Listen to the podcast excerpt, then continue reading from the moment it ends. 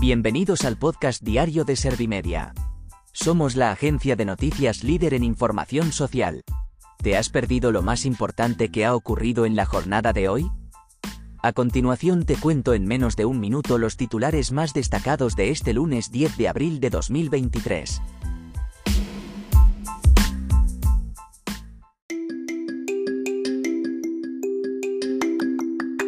Montero espera que las enmiendas de Podemos, ERC y Bildu a la ley del solo sí es sí hagan reflexionar al PSOE para llegar a un acuerdo. Podemos urge a Díaz a llegar a un acuerdo para las generales porque la ley electoral es la que es. Feijó promete a la plana mayor del PP hacerse corresponsable de los resultados del 28M.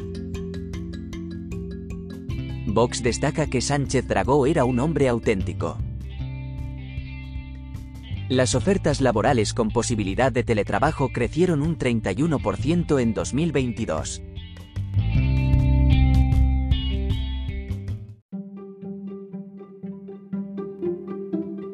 Montero espera que las enmiendas de Podemos, ERC y Bildu a la ley del solo sí es sí hagan reflexionar al PSOE para llegar a un acuerdo. Sin embargo, desde la formación socialista han rechazado las enmiendas a esta ley porque no solucionan el problema. Por su parte, el PP ha enmendado la norma para elevar las penas hasta los límites anteriores a la reforma. Podemos urge a Díaz a llegar a un acuerdo para las generales porque la ley electoral es la que es. Pablo Fernández ha señalado que es incuestionable que es necesaria la unidad entre su formación y su mar. Además, han lamentado que no existen negociaciones entre ambas partes. Desde el PSOE han llamado a la unidad entre los dos partidos para movilizar a los progresistas ante una derecha armada. Feijó promete a la plana mayor del PP hacerse corresponsable de los resultados del 28M. El líder popular ha fijado el objetivo en ser la primera fuerza con más regiones y alcaldías. Por otro lado, ha asumido que el partido de Sánchez aguantará mejor en las municipales que en las generales. Además, ha subrayado que ha llegado el momento de decir hasta aquí porque a este gobierno no hay quien lo trague. Vox destaca que Sánchez Dragó era un hombre auténtico. Busade ha señalado que era un hombre que fue una referencia intelectual y literaria en España durante el pasado siglo y durante este siglo con más de 40 obras. Declaraciones que ha hecho después de conocer la noticia de su fallecimiento a causa de un infarto a la edad de 86 años. Las ofertas laborales con posibilidad de teletrabajo crecieron un 31% en 2022.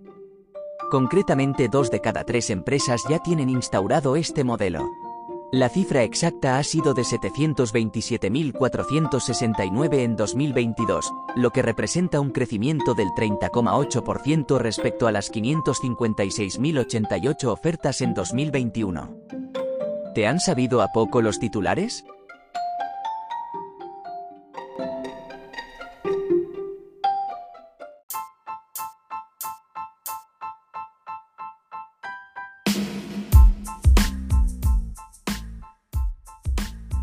Gracias por escuchar los titulares de la jornada en este podcast de Servimedia.